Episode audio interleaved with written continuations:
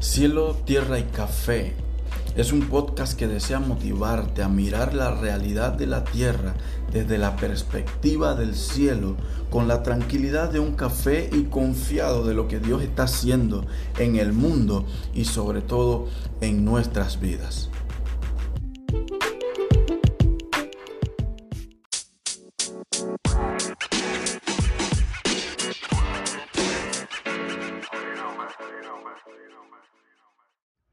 Saludos y bendiciones. Muchas gracias por siempre estar pendiente de estos audios. Y mi oración es que eh, cada uno pueda ser bendecido con la palabra de Dios, que cada día hacer algo milagroso en sus vidas y pueda proveerle de todas las cosas necesarias para poder continuar con cada una de ellas.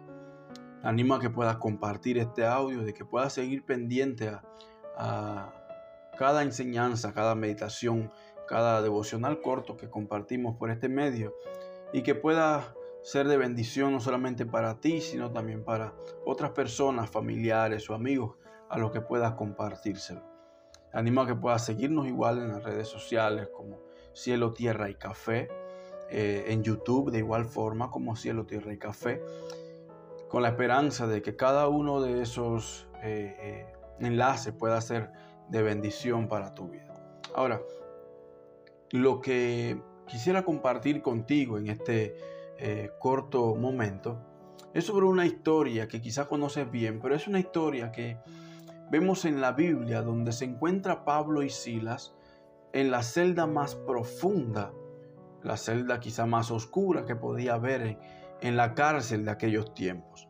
En el libro de Hechos, capítulo 16, versículos 25 y 26, dice de la siguiente manera, pero a medianoche, orando Pablo y Silas, cantaban himnos a Dios y los presos los oían. Entonces sobrevino de repente un gran terremoto de tal manera que los cimientos de la cárcel se sacudían y al instante se abrieron todas las puertas y las cadenas de todos se soltaron. Quizás es una historia que tú conoces bien, pero quisiera meditar en ella un, eh, un momento, algo eh, bastante corto. Estos dos siervos de Dios habían sido denunciados eh, por enseñar costumbres, según ellos, costumbres diferentes a la de los romanos en aquel tiempo.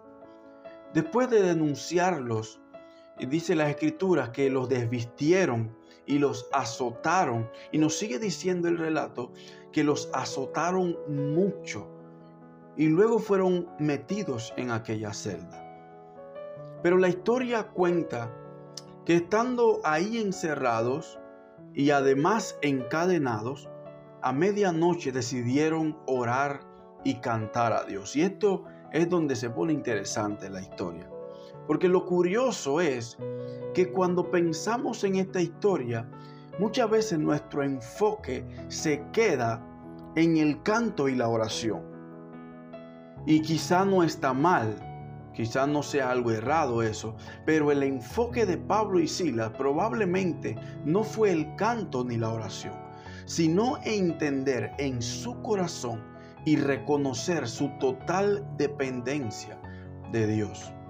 Después de leer este pasaje, nos gozamos porque decimos, mira el poder que tiene la oración, mira el poder que tiene las, las canciones, las alabanzas a Dios.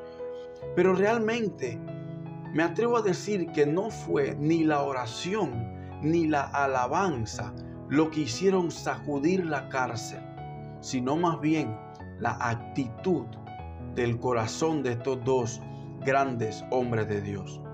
La oración y el canto quizás no son un poder en sí mismos, sino más bien es algo que sale a la superficie cuando lo más profundo de nuestro corazón se encuentra en total dependencia del soberano Dios.